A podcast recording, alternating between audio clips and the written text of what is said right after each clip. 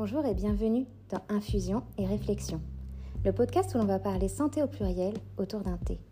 Nous papoterons autour de divers sujets tels que les douleurs chroniques, la neuroatypie ou encore le fitness et leur gestion au quotidien.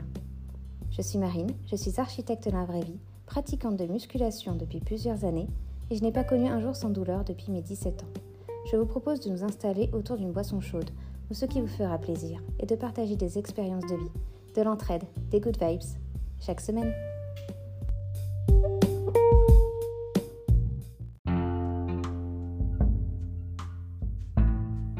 Aujourd'hui, nous allons parler d'hypersensibilité pour les personnes directement concernées, mais aussi pour les proches qui ne nous comprennent pas toujours.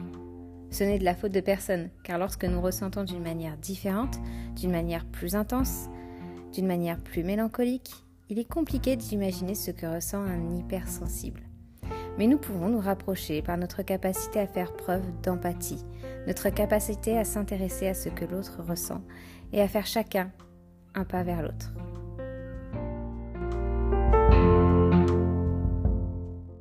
Hypersensible, vous êtes-vous déjà demandé pourquoi vous sembliez réagir différemment des autres face au conflit? Êtes-vous partagé entre envie d'éviter une discussion énergivore au possible et des émotions au bord de l'implosion? Balancé, tiraillé, déchiré entre implosion qui nous dévore de l'intérieur et explosion non contrôlée, coincé, étouffé, assommé entre pensées ruminantes et peur de ne pas savoir gérer. Nous allons entamer cette réflexion par l'explicitation des émotions et sensations qui nous semblent plus fortes que nous. Puis nous aborderons la différence entre l'hypersensibilité et la susceptibilité, de plus en plus confondues semble-t-il. Enfin, nous essayerons de prendre du recul sur la question, sur ces conflits et voir ce que cela peut donner à tête opposée, puis ouvrir sur les qualités de l'hypersensibilité que nous poursuivrons à l'avenir. Petit disclaimer, nouveau nouvelle venue, je me trouve du côté des concernés du quotidien. Je ne suis pas neuropsychologue ni autre professionnel de santé. Que se passe-t-il dans la tête d'un hypersensible? Que se trame-t-il derrière notre carapace de verre? Pourquoi les situations conflictuelles nous sont-elles si compliquées à gérer? Tout d'abord, je pense qu'il est important de penser à notre batterie émotionnelle. Les émotions intenses, perpétuellement, grattent et grattent sans cesse dans notre réserve d'énergie. Tout à chacun ressent par moments de la fatigue mentale, et c'est bien normal. Mais les variations sont d'autant plus intenses lorsque tout est plus intense. Alors voilà, nous avons tendance à tout garder, à accumuler. Les conflits nous prennent tant d'énergie. Il nous faudra tant de temps pour, d'une part, arrêter d'y penser, alors que l'autre sera déjà passé à autre chose depuis bien longtemps, puis il nous faudra le temps de récupération. Les émotions, événements et mots nous sont si intenses en général que nos pensées ont tendance à les ruminer. Nous refaisons les scènes 36 fois, avant comme après. Tout d'abord dans le but d'anticiper et ainsi d'essayer de maîtriser l'expression de nos émotions. Nous souhaitons ainsi tenter de garder notre sang-froid, de nous exprimer plus clairement. Puis après coup, nous repensons à la situation sans cesse, sans pouvoir le contrôler, bien que nous aimerions nous en détacher. Notre ressenti est si fort, parfois pour si peu de choses à vos yeux, et pourtant. Et puis, nous dotons beaucoup en général. Nous allons retourner et retourner dans tous les sens la situation, à peser le pour et le contre tout peut être soumis à remise en question. Et la dissertation peut être longue dans notre conscient comme dans notre inconscient. Le terrain est alors propice à l'implosion. Alors, lorsque la soupape explose, tout sort du moindre rien, ou plutôt, quelle que soit l'ampleur de la goutte d'eau qui fait déborder le vase, l'implosion déverse le torrent de toutes les contrariétés accumulées. Ainsi, nos réactions peuvent paraître disproportionnées. Mais il s'agit d'un double effet. Premièrement, les émotions ressenties plus intensément, comme nous l'avons évoqué précédemment. Puis, l'implosion intervient sans vraiment choisir le moment. Nous avons entassé un enchevêtrement de réflexions, tensions, tristesse, colère, amertume. Sans le vouloir, nous déchargeons sur la dernière personne ou situation venue nous bousculer la tonne d'émotions gardées secrètement. Derrière des barreaux dans un coffre-fort. Paf, une tonne d'explosifs fait tout ressortir mais tout ne ressort pas de manière cohérente. Sort des bribes arrachées par l'implosion, des morceaux de chaque, incompréhensibles pour autrui, peut-être encore moins pour nous-mêmes, et pourtant. Dans le fond, nous savons, nous nous connaissons, nous avons ressenti et vécu tout cela. Mais l'instant est plus fort que tout. L'instant ne nous permet plus de réfléchir de manière cohérente. Alors peut-être faut-il prendre du recul. Peut-être faut-il savoir prendre le temps de reprendre son souffle. Mais contrairement aux apparences pour autrui, il s'agit bien plus d'une implosion, plus que d'une explosion. À l'intérieur, les ingrédients s'accumulent et commencent à réagir entre eux, bien avant que la réaction chimique ne déborde, bien avant qu'elle ne soit visible de l'extérieur. Sachant que l'hypersensibilité sensorielle peut venir s'ajouter au tableau cumulatif. Trop de stimuli général, des odeurs trop fortes, des bruits trop présents et aléatoires, des lumières trop intenses. Si le terrain de tension est déjà bien installé, cela peut être à notre insu un catalyseur. Bref, cette décharge soudaine de tension peut entraîner de grosses crises, de colère et ou de tristesse intense, crises d'angoisse, spasmos, voire même jusqu'à se blesser soi-même comme dans des cas de TSA ou TDAH par exemple. Pour maîtriser la douleur, les émotions sont si fortes qu'elles semblent être euh, affreusement douloureuses. Évidemment, cela dépend des personnes et l'expression est très variable d'un individu à l'autre, le contexte personnel étant à prendre en compte également. Les solutions, entre guillemets, sont les mêmes que celles que pour l'hyperventilation, vues dans l'épisode sur l'anxiété, car les crises d'angoisse, hyperventilation, tétanie peuvent être évidemment déclenchées par une montée trop intense d'émotions, quelle qu'en soit leur nature. L'anxiété chronique et hypersensibilité retrouvées chez une même personne sont monnaie courante. Pour d'autres personnes, peut-être moins à fleur de peau, ressentant peut-être moins fort et ou différemment, il est plus aisé de parler de ce qui ne va pas, de ce qui nous tracasse. Il n'y a peut-être pas cette inquiétude de vivre autant moralement que physiquement les effets du conflit de manière si intense. Alors abordons la différence entre susceptibilité et hypersensibilité. L'ego est-il au cœur de la question? De plus en plus de personnes se disent hypersensibles. Nous sommes censés, entre hypersensibles, émotionnels et sensoriels, représenter environ 25% de la population. Puis plus que 5% pour les neuroatypiques. Or, à la mesure dont le sujet semble de nos jours enfin abordé, nous avons parfois la sensation d'être bien plus nombreux, nombreuses que ça. Est-ce effectivement le cas ou des biais se dissimulent-ils derrière tout ça? Nous avons plusieurs raisons à cela à mon sens. Tout d'abord, l'hypersensibilité et les neuroatypies ont longtemps été des sujets tabous, à ne pas aborder en société, sous peine d'être traités de fous, d'être mis à l'écart, de ne plus être pris au sérieux, en bref, d'être rejetés par la société. Bien heureusement, de nos jours, les langues se délient et les choses vont vers le mieux. Alors peut-être que le fait que les vannes sont enfin lâchées eh bien peut-être que cela donne cette impression de raz-de-marée d'hypersensible. Et puis nous avons toujours ce bon vieux besoin d'appartenance humaine, VS le rejet de ceux et celles qui sont différents. Alors d'une part, nous avons une horde d'hypersensibles. Ça nous aurait bien arrangé si cela avait pu arriver plus tôt, avant d'être traités de trop sensibles, trop fragiles, trop ceci, trop cela. Mais que voulez-vous? Ainsi va la vie. Et puis de l'autre côté, nous avons des hargneux qui détestent tout ce qui ne leur ressemble pas, de près ou de loin, qui vont dénigrer hypersensibles et neuroatypiques à tour de bras. Et au beau milieu, des gens perdus qui ne savent plus où donner de la tête. Suis-je hypersensible? Ai-je légitimité à l'affirmer? Est-ce que toutes ces personnes ressentent de manière similaire? Sont-elles susceptibles de me comprendre? Tout autant de questions dont on ne pourra pas répondre avec détermination. Nous laisserons infuser le doute qui nous caractérise tant.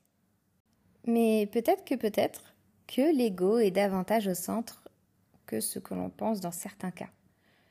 Nous avons d'une part des personnes réagissant à toutes sortes de stimulus positifs comme négatifs, ayant des émotions hautes et basses, et de l'autre des personnes qui affirment avec conviction, haut et fort, leur hypersensibilité, en bouclier lorsque ceux-ci réagissent vivement à la critique ou autre émotion négative. Ne parlerait-on pas plutôt de susceptibilité dans ce cas-là? Je me permets d'en émettre l'hypothèse, d'autant plus que les hypersensibles ont tendance à énormément douter d'eux-mêmes et se remettre en question. D'autant plus que les hypersensibles répondent autant à la morosité qu'à la beauté du monde, à l'amour comme à la colère, à la joie comme à la tristesse. Alors que certaines personnes ne remettent rien en question, se targuent d'hypersensibilité sur des questions relatant essentiellement d'ego blessé.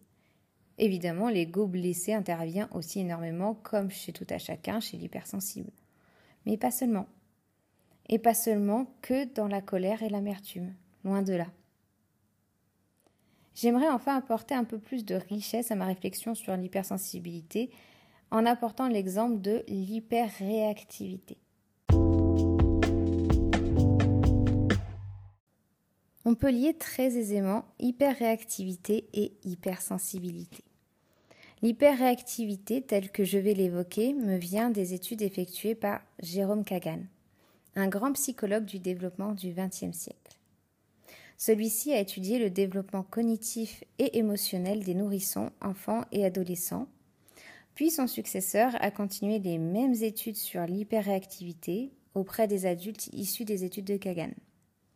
Les études qui vont nous accrocher particulièrement euh, sont celles qui vont être menées sur la réaction de certaines zones du cerveau, mais aussi comportementales face aux stimuli tels que bruit, lumière, mais aussi images, telles que des images de personnes ou situations inconnues.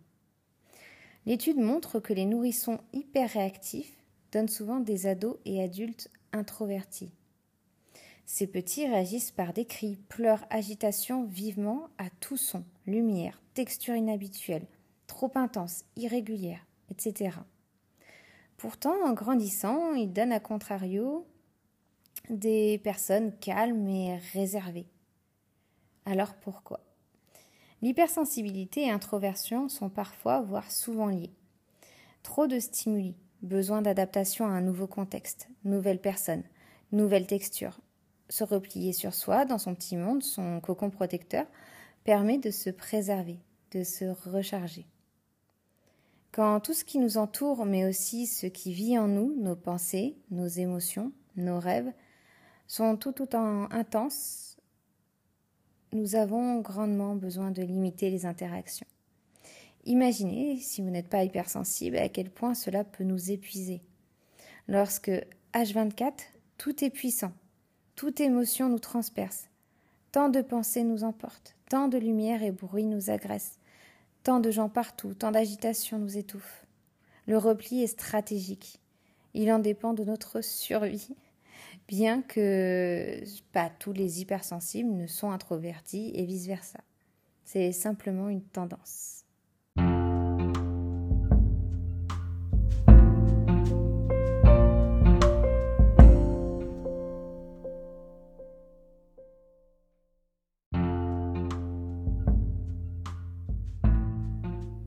Revenons au conflit en lui-même.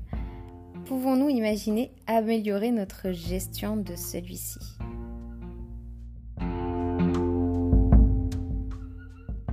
Dans un premier temps, je pense que certaines croyances limitantes nous habitent. Nous nous auto-sabotons. Nous imaginons que nous ne pouvons pas en parler, que ça va être trop fort, trop incontrôlable. Puis c'est à force de penser ainsi que nous créons nos propres croyances limitantes et ancrons un schéma autotoxique. Nous ne nous autorisons pas à nous exprimer. On garde, on accumule. La cocotte lâche, la soupape et hop, ça explose. Alors dans un second temps, lorsque cela arrive, si l'on en a la possibilité, ce qui n'est pas toujours simple, mais pas impossible, nous pouvons essayer de prendre du recul, puis de parler à tête plus reposée. L'écrit est également plus simple pour les hypersensibles et les introvertis en général. Mais la personne pourra peut-être euh, avoir l'impression qu'elle n'a pas le même droit de réponse qu'à l'oral. Donc ça se discute. Nous pouvons également nous renseigner sur la communication non violente, ce qui permet d'avoir un fil rouge rassurant, permet de construire son discours, de mieux se faire entendre, de ne pas étouffer son interlocuteur d'esclandre. Ces techniques sur la communication non violente sont utiles pour tous et pour toutes, pas seulement les hypersensibles ou neuroatypiques, vraiment pour tout le monde. En bref, pour vulgariser, résumer au possible, au lieu d'exprimer ce que la personne a fait que nous percevons de mal ou de blessant en la mettant au cœur de l'action, nous pouvons plutôt nous ramener dans la discussion, ramener vos ressentis et prendre également notre part de responsabilité. Non pas la responsabilité du conflit, non la responsabilité de vos ressentis. Ce que tu m'as dit m'a fait ressentir ça. Je me sens blessée, je me sens triste et inquiète.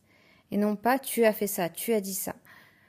Cela pourra être bénéfique pour les deux parties. Évidemment, la communication non violente comporte bien d'autres préceptes et réflexions que je vous laisserai approfondir ou que j'aborderai dans un autre épisode si le cœur vous en dit.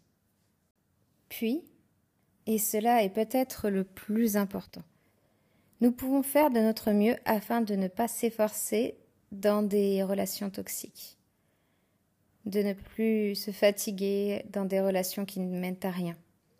Si la personne ne veut pas communiquer, elle ne veut pas. Tant pis. Ou si celle-ci communique, ok, mais perpétue dans un schéma toxique pour vous deux, ou que l'un de vous est toxique continuellement, un cercle vicieux chronique s'installe, et rien de bon n'en sort. Cela ne sert à rien d'insister. Bien sûr, en famille, c'est plus compliqué si cela se produit. Mais en amitié et en amour, on a le choix, même si nous n'en avons pas toujours l'impression. Je souhaiterais également rappeler que les hypersensibles font partie des cibles parfaites des personnes toxiques, dont les pervers narcissiques. Car nous nous remettons continuellement en question. Et le sens des mots nous est très important. Un mot lambda pour certaines personnes peut être une épée dans le cœur pour une personne hyper. Évidemment, ce n'est pas le cas de tous les hypersensibles. Nous avons parfois un mini super pouvoir, d'ailleurs souvent totalement incompris capter les micro-expressions. Et de ce fait, souvent, les personnes toxiques, on les voit à des kilomètres à la ronde. Cela arrive souvent du côté des hauts potentiels hypersensibles. Cela ne veut pas dire que, tels des robots, nous sommes infaillibles, bien que même les robots ont besoin d'un SAV.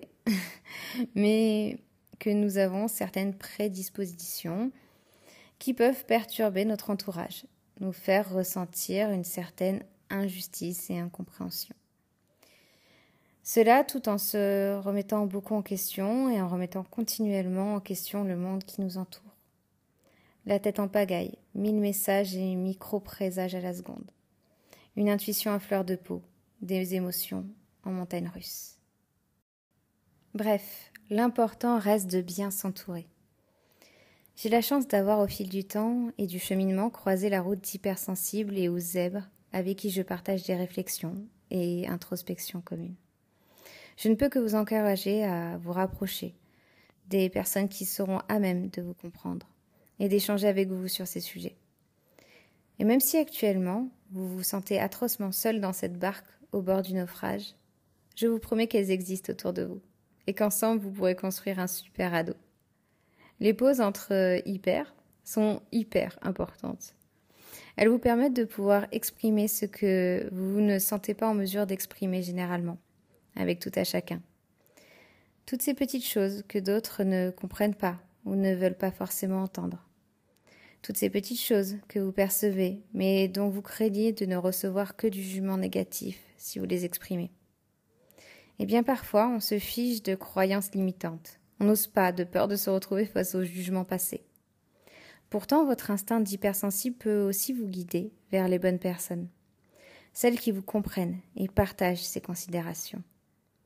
Nous voyons aussi de nos yeux d'hyper toute la beauté de ce monde décuplé.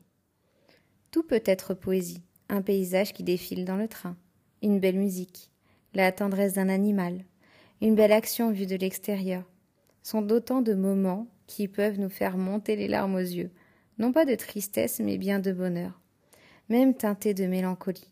Nous avons cette capacité à voir le beau, le beau partout autour de nous.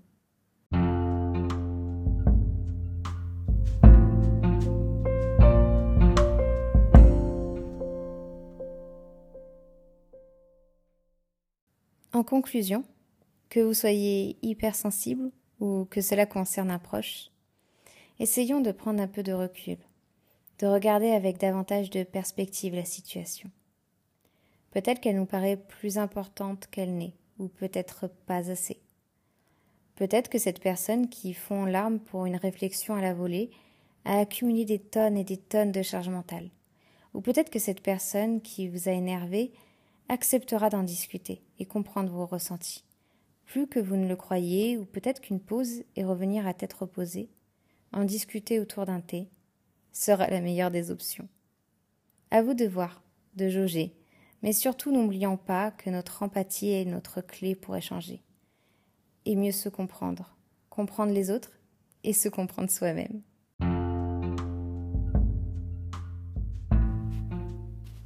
Cet épisode est à présent terminé. Je t'invite à t'abonner, à le partager et à le noter sur ta plateforme préférée. Si ce dernier t'a intéressé et si tu penses qu'il peut être utile à d'autres personnes. Je te propose de se retrouver la semaine prochaine pour le prochain épisode. Mais en attendant, tu peux me suivre sur mes réseaux sociaux en description. Prends soin de toi, des bisous et à bientôt.